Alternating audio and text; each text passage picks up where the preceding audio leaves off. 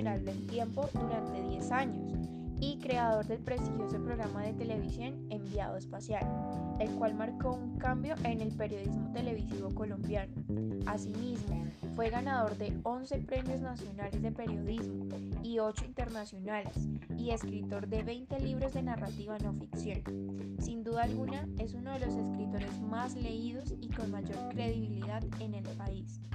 Este gran escritor fue capaz de trasegar por la fina línea divisora que se da entre la ficción y la no ficción. Del mismo modo, añadió progresivamente nuevos elementos que impiden tener una visión sesgada de la realidad. Igualmente es cierto decir que Castro Caicedo sustenta su trabajo con estudios académicos para convertir temas complejos en comprensibles.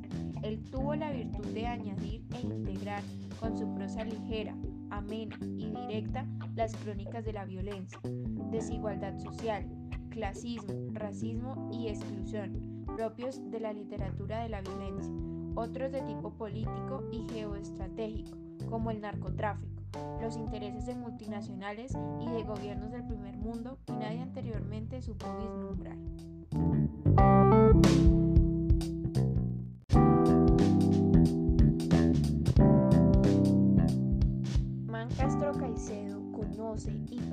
Realidad social de su nación, entendiendo hasta cierto punto el porqué de la génesis de las protestas sociales y los levantamientos armados. Pero el autor no se queda en estas percepciones visibles de pobreza y exclusión. Doy a ustedes una cálida bienvenida. Les habla Laura Sofía López Gallego, estudiante del Colegio Americano de Bogotá. El día de hoy haremos un pequeño recorrido en la historia narrada en el libro Nuestra Guerra Ajena, donde Germán Castro Caicedo describe o revela una de las tantas realidades a nivel interno y externo del comercio de los alucinógenos, encabezado por traficantes estadounidenses que llegaban a nuestra costa norte en aviones tanto de Vietnam, Colombia y Estados Unidos.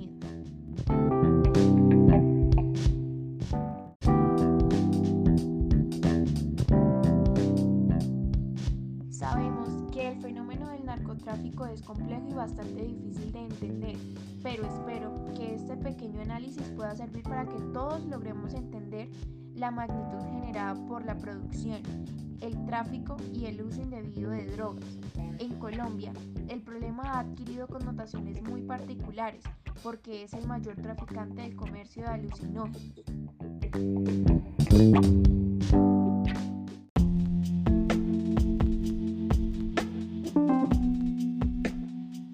tráfico ejerce su poder para penetrar en las estructuras de la sociedad civil, para intervenir en las redes de tomas de decisiones y para controlar parte de los territorios nacionales, y usa la fuerza a través de grupos paramilitares para desestabilizar los estados e imponer sus propias leyes y valores, violando los derechos humanos y poniendo en peligro la permanencia del sistema democrático.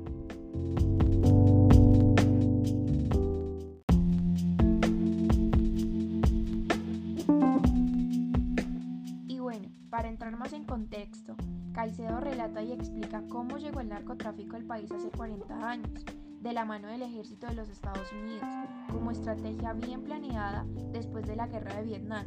A través de numerosos testimonios y documentos, el autor revela cómo la adicción a la marihuana de muchos soldados estadounidenses que regresaron a su país tras la derrota asiática fue la causa que obligó al ejército a buscar quién abasteciera esa demanda y encontraron el lugar ideal en la costa norte de nuestra hermosa Colombia. Es una historia que ha permeado y afectado a todas las esferas de nuestra comunidad. Así, nuestra desgracia tiene origen en una guerra ajena, de la que no fuimos partícipes y terminamos siendo sus víctimas. Durante más de 40 años, el mundo nos ha enrostrado un mal que no brotó por nuestra propia iniciativa. Nuestra guerra ajena analiza aspectos que no deben ser olvidados al debatir las rutas de salida a nuestros problemas.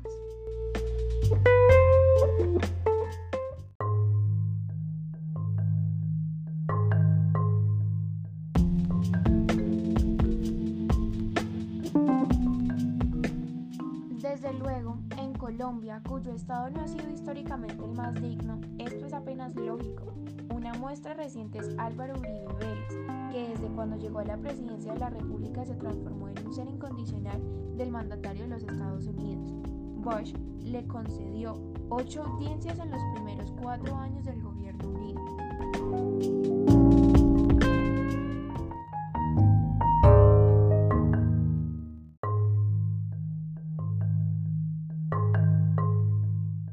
La parodia es elocuente, como lo hace el estadounidense. Uribe Vélez resolvió también llevarse la mano al pecho cuando escuchó el himno nacional de su país, o Antioqueñita, una canción popular de su tierra. Pero también dejó de utilizar la palabra subversivos, como hasta ese momento habían sido calificados los guerrilleros en Colombia, y ahora les decía terroristas, como lo acostumbra Bosch.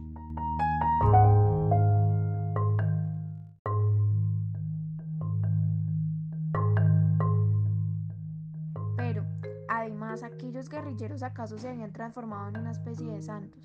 En beatos es que según Uribe ahora no acampaban o no se escondían en madrigueras, cuevas o ratoneras. No, ellos ahora tenían sus santuarios, como los catalogaba Bosch.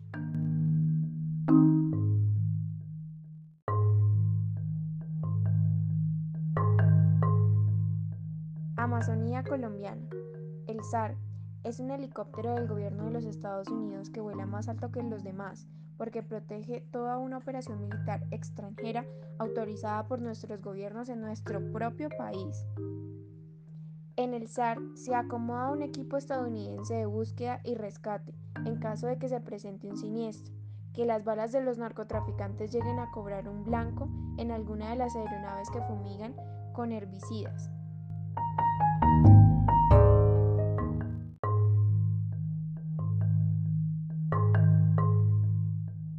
Selvas, ríos, cultivos de alimentos, poblaciones con seres inocentes y desde luego plantaciones de coca.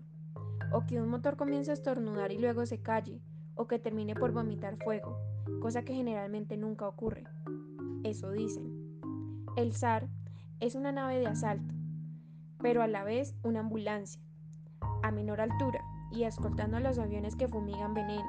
Flotan helicópteros también artillados, ocupados por los cuervos, mercenarios contratados por el Departamento de Estado de los Estados Unidos, de la base de Patrick, de la Fuerza Aérea, de la Florida y los Águilas, que son policías colombianos. En esta guerra, los helicópteros que vuelan en la cima de las montañas o sobre la selva llevan matrículas de la policía de Colombia, PNC, pero no son ni de la Policía de Colombia, ni del gobierno colombiano, ni de la nación colombiana. No, su dueño es el Departamento de Estado.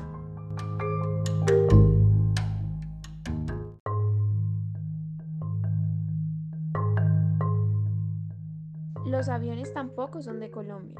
Su dueño también es el Departamento de Estado. Y sus pilotos son igualmente mercenarios estadounidenses o personas nacionalizadas en aquel país.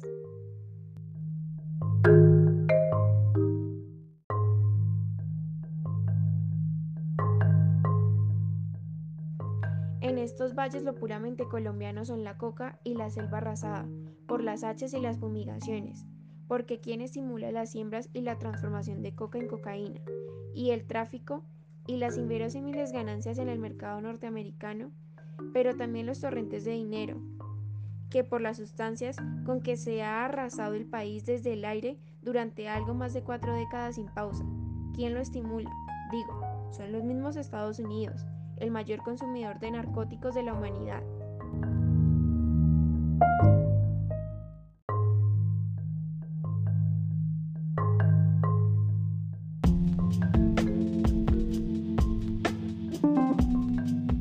Nuestra guerra es una guerra ajena en la cual los intereses y la geopolítica que la determinan tampoco son los nuestros. Sin embargo, en esta guerra, privatizada al ritmo de la economía neoliberal, igual que la de Irak, lo que llaman en Colombia la ayuda de Washington, en menos del 11% del costo total de la contienda, la mayoría invertida en el pago de herbicidas y mercenarios estadounidenses. Ahora les dicen contratistas a través de compañías estadounidenses.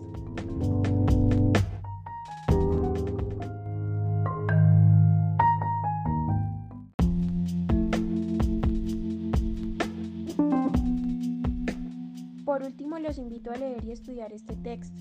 Su lenguaje fuera de tecnicismos lo hace sumamente asequible y revelador.